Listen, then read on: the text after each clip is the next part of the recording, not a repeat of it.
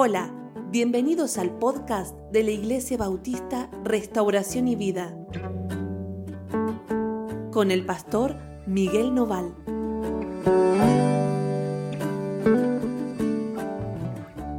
Hola, ¿cómo andan? Dios los bendiga muchísimo. Estamos muy contentos de estar juntos esta mañana.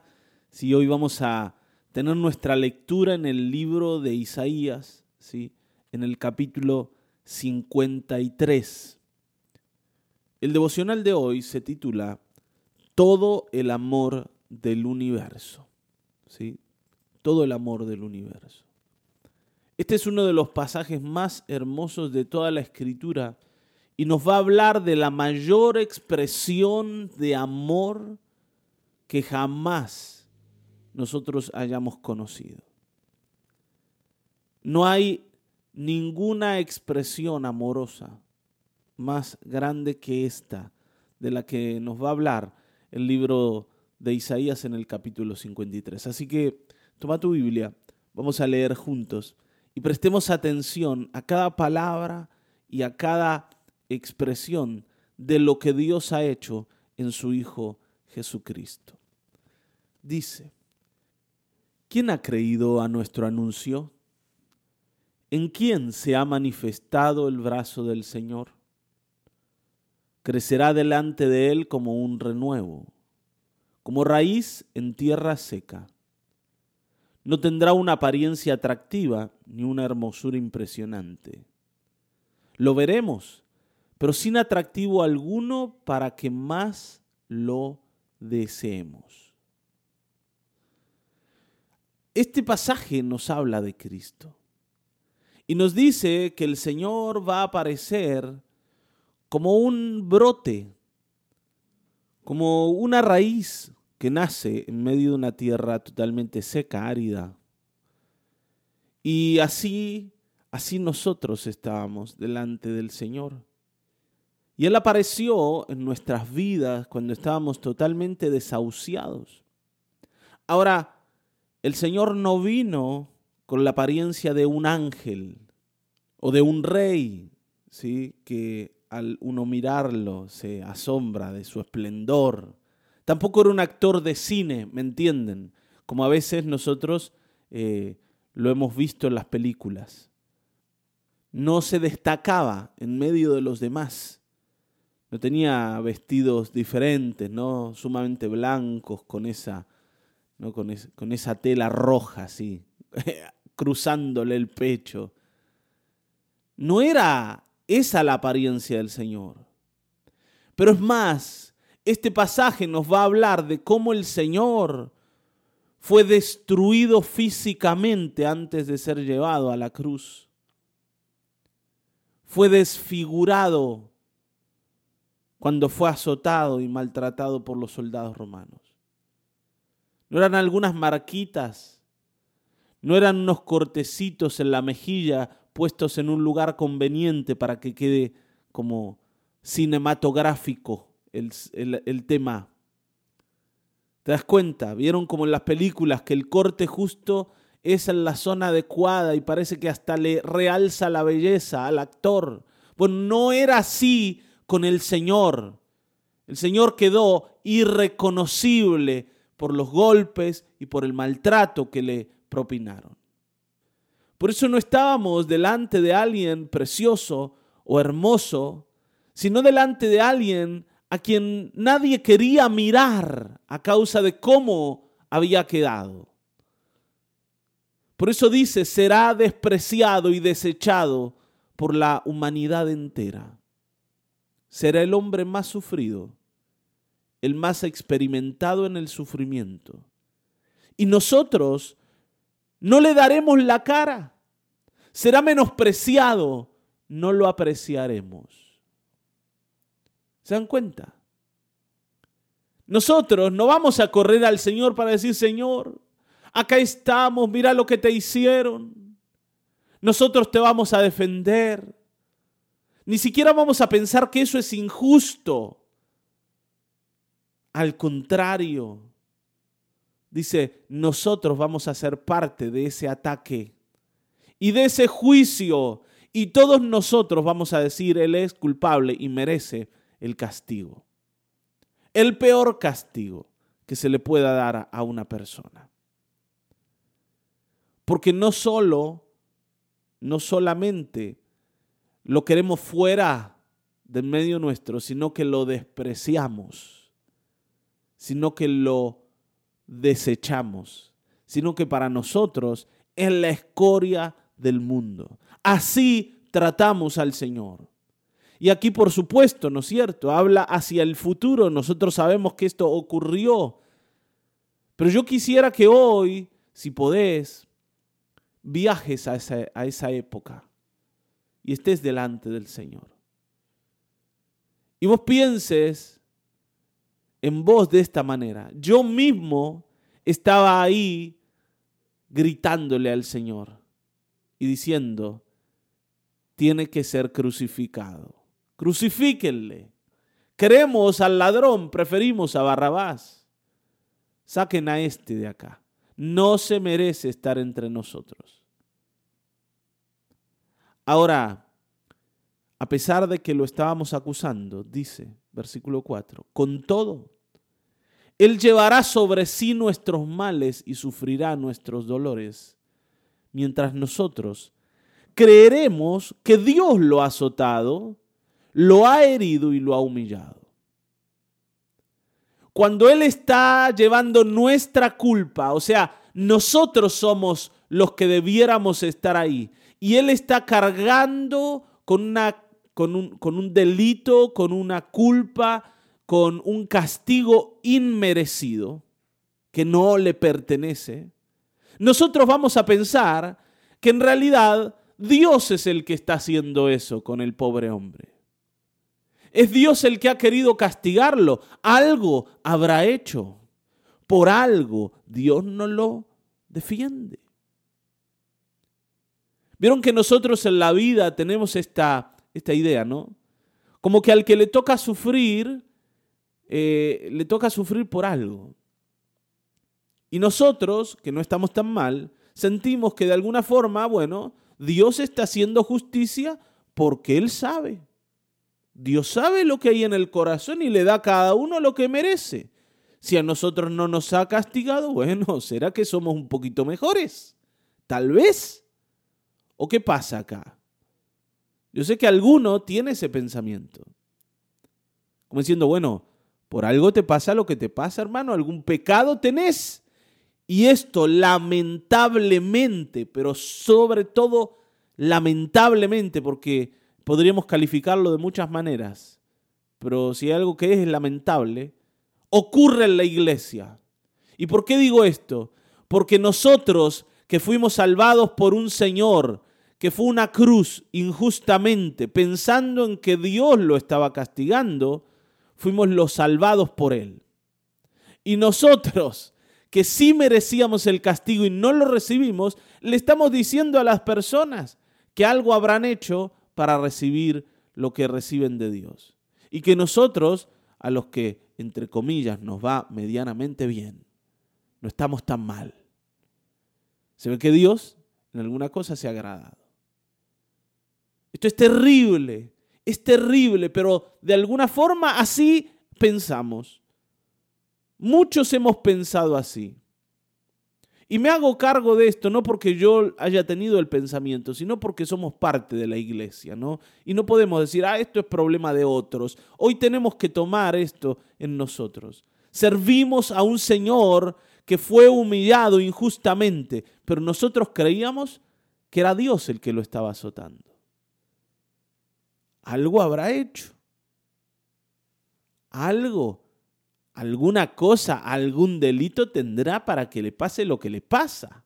No era tan buenito. ¿Se dan cuenta, no?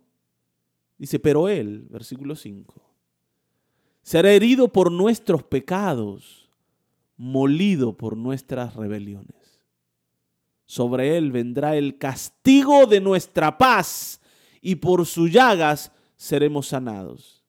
Cada palabra de este capítulo es demoledora, hermanos. Dice, Él será herido por nuestros pecados, no por los suyos, por los nuestros, por los tuyos, por los míos. ¿Cómo es posible? ¿Cómo es posible que el Señor, Dios, haya hecho esto? ¿Cómo es posible que de alguna forma haya tratado así a su Hijo? Por nosotros. Hoy tenemos que despertarnos y pensar que ya no podemos ignorar a Cristo. Porque aunque hoy no haga nada por vos, porque algunos sienten que si vienen al Señor es para recibir algún favor, pero por favor, date cuenta, el favor ya lo has recibido. Él llevó sobre su carne tu castigo. ¿Qué más? ¿Qué más? ¿Cuántos milagros tiene que hacer para convencernos de que Él nos conviene? ¿Qué más? Vamos a seguir poniéndolo con el resto con San no sé cuánto, con el otro San no sé cuánto, con, Santa no sé cuánto también. Todos aquellos que están ahí y, ahí está Jesús. ¿No es cierto? Uno más. Él llevó nuestros pecados. Fue herido por nuestros pecados. Dice, molido por nuestras rebeliones. Literalmente molido. Y vuelvo a decirte, el Señor no tenía unos pequeños rasguños hechos, ¿no es cierto?, por, por cordoncitos de algodón que le tocaban el cuerpo. Por favor, las películas nunca van a representar, nunca van a representar lo que el Señor hizo en la cruz. Por supuesto, no, a nosotros no nos gusta mirar esta escena.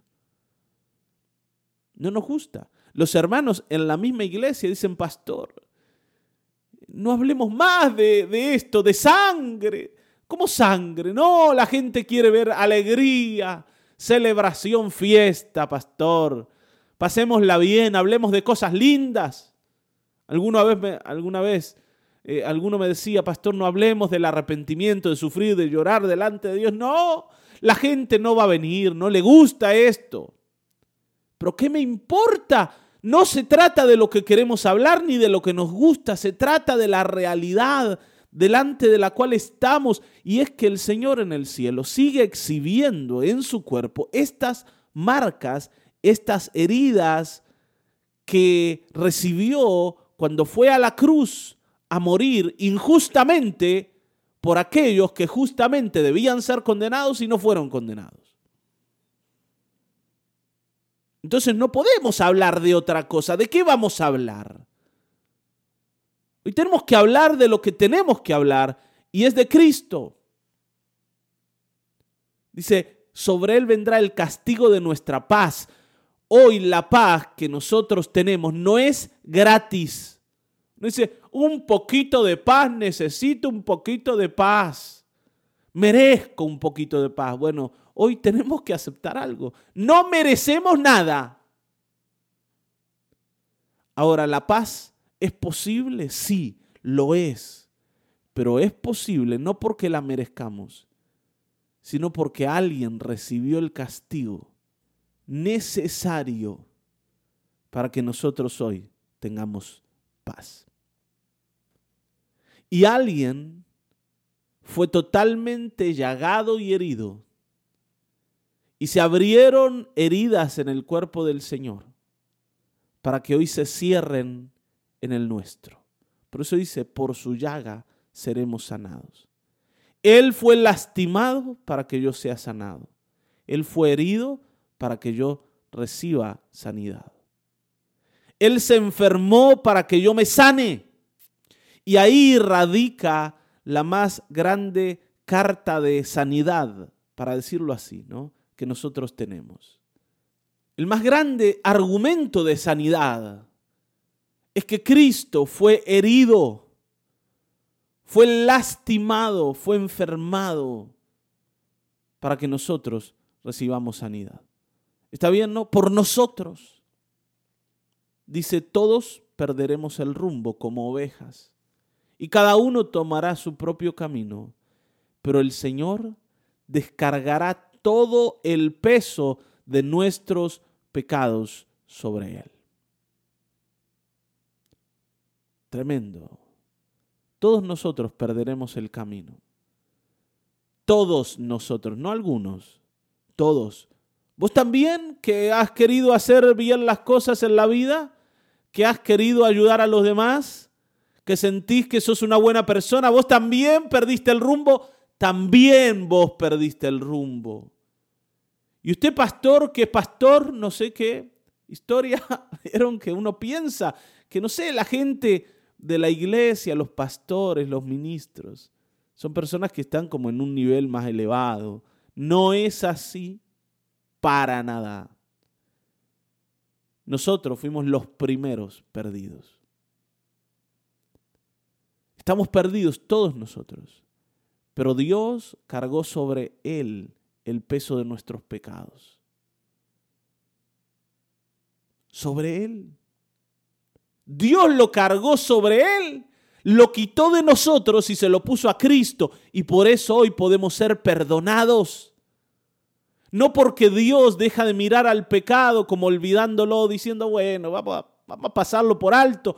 Dios no pasó por alto al pecado o el pecado, mejor dicho. Dios no pasó por alto el pecado. Dios se lo cargó a Cristo para que Cristo lo llevara a la cruz y lo borrara de, de medio de la relación entre Dios y nosotros. No es que simplemente lo olvidó, sino que lo pagó. ¿Te das cuenta?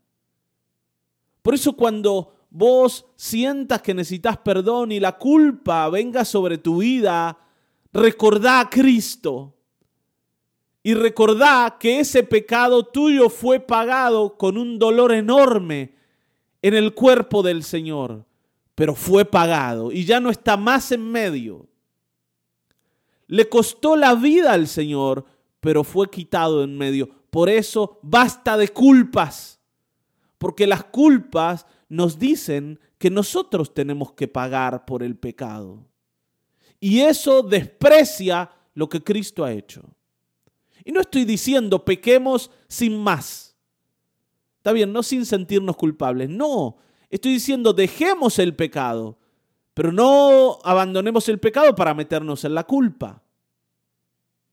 Dejemos el pecado, porque ese pecado también fue cargado sobre Cristo. Cada uno de los pecados que cometemos y que vamos a cometer hasta el final de nuestras vidas fue llevado por Cristo en la cruz. ¿Cómo se hace esto? ¿Cómo es posible, pastor?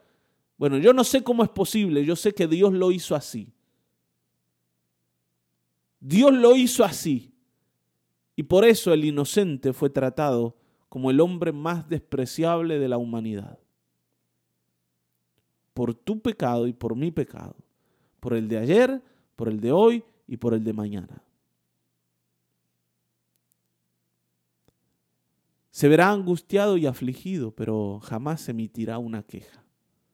Será llevado al matadero como un cordero, y como oveja delante de sus trasquiladores se callará y no abrirá su boca. Sufrirá la cárcel, el juicio y la muerte. ¿Y quién entonces contará su historia? Si él será arrancado por completo de este mundo de los vivientes y morirá por el pecado de mi pueblo.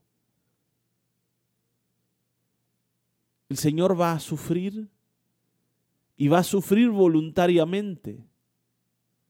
No se va a quejar, no va a decir, che, es injusto lo que me están haciendo. No va a querer escaparse ni se va a bajar de la cruz, como algunos esperaban que ocurra. Los fariseos decían, si eres el Hijo de Dios, baja de la cruz. A otro salvó y no puede salvarse a sí mismo. Y no es que no puede salvarse, es que no quiere hacerlo. Porque si el Señor se bajaba de la cruz ese día, nosotros todavía estaríamos condenados a la muerte. Pero el Señor se quedó allí y murió allí. Y la muerte se fue con Él y a nosotros nos dejó la vida. Y esto es precioso. Por eso no hay mayor amor que este Hermanos, no hay mayor amor que este. Nosotros decimos, el amor más grande es el amor de la madre. No, no es así. No es así, porque una mamá ama a su hijo, a quien dio a luz. Y tal vez pueda hacer mucho por él. Pero ¿quién podría amar a un enemigo? ¿Quién podría dar su vida por aquellos que lo están matando? Siendo él inocente, entregarse por los culpables. Pero esos culpables no solo son la causa de que él esté en la cruz, sino aparte son sus propios verdugos. ¿Se dan cuenta? Y con todo esto el Señor no se va a quejar, sino va a ir callado la boca. Va a sufrir la cárcel, el juicio y la muerte, todo el desprecio, desde el principio hasta el fin, una muerte injusta, un juicio injusto, un trato injusto. Y dice, ¿y quién va a ser el que cuente su historia? si fue arrancado por completo de este mundo. Murió por el pecado, como un pecador. Dice, se le dará sepultura con los impíos. Morirá en compañía de malhechores. ¿Se acuerdan que el Señor fue crucificado entre dos ladrones? A pesar de que nunca hizo violencia a nadie ni jamás profirió una sola mentira. Y este versículo 10 es tremendo, porque dice, pero al Señor, a Dios, le pareció bien quebrantarlo y hacerlo padecer. ¿Cómo que le pareció bien? Le pareció bien. Cuando se haya presentado a sí mismo como ofrenda para la expiación del pecado, verá su descendencia, tendrá una larga vida y por medio de él se verá la se verá prosperada, perdón, la voluntad del Señor. A Dios le pareció bien porque estaba mirando el resultado de todo esto. Dios también tuvo que voltear y no ver lo inmediato para ver el futuro de lo que su hijo iba a ganar en la cruz. Por eso dice, cuando el Señor mire para atrás, y recuerde ese sufrimiento y vea su descendencia, vea los hijos que ha salvado y vea que la voluntad de Dios prosperó en su mano y él esté ahora lleno de vida, va a entender que valió la pena. Dice, verá el fruto de su propia aflicción y se dará por satisfecho. Y esto es maravilloso, porque yo siempre pensé, ¿no? Pobre Señor. Así pensaba, ¿no? Pobre Señor. Después de todo lo que hizo, el siervo de Él soy yo, o uno de los siervos de Él soy yo. Qué desastre, ¿no? Qué, qué poco, qué poco, qué poco puedo ofrecerle al Señor. Qué poco tengo para darle al Señor. Pero Él dice que al mirarnos, al vernos allí delante de Él, va a estar satisfecho y va a pensar que valió la pena el sacrificio. Al vernos a nosotros, al ver su casa llena de hijos que antes estaban destinados a la condenación. Y por eso te digo, no, no encuentro en ningún lado una expresión de amor mayor. No la hay. Dice, mi siervo justo justificará a muchos por medio de su conocimiento y él mismo llevará las iniquidades de ellos. Y por eso el Señor merece toda la gloria y todo el honor. Dice, por eso yo le daré parte con los grandes y él repartirá despojos con los fuertes. Porque él derramará su vida hasta la muerte y será contado entre los pecadores. Y llevará sobre sí mismo el pecado de muchos y orará en favor de los transgresores. No hay nadie como Él. No hay nadie como Él. No hay ser humano que jamás se le parezca. No hay virgen, no hay santo, no hay criatura, no hay ángel que se pueda comparar a Cristo. Porque nadie, nadie, nadie ha hecho lo que Él ha hecho. Por eso no lo cambiemos por nada. No lo cambiemos por nada. Lo único que tenemos que esperar de Él es que nos tienda la mano y poder tomarla. Que quiera estar entre nosotros. Que se siente en tu casa, a tu lado y comparta la vida. Porque Él es sublime y es maravilloso y no hay nadie como Él. Y jamás lo habrá. Y no necesita darnos más nada, porque lo que ha hecho lo vale todo. Hoy vengamos a Cristo y dejémonos impactar por Él. Dejémonos tocar por Él. Y dejemos que Él nos llene de ese amor incomparable. Del amor más grande del universo. Amén. Vamos a orar. Padre, gracias, Señor. No podemos en este tiempo expresar todo aquello que sentimos al mirar lo que Cristo ha hecho en la cruz. No podemos, Señor, hoy tener en nosotros la dimensión correcta de cuánto implicó que Él muriera en nuestro lugar. Cuánto costó forjar nuestra paz y nuestro perdón. No lo conocemos, no, no lo podemos entender. Somos personas tan limitadas, tan imperfectas, tan llenas, Señor, de ideas mundanas y, y totalmente temporales. Pero hoy permítenos desear a Cristo. Permítenos desearlo.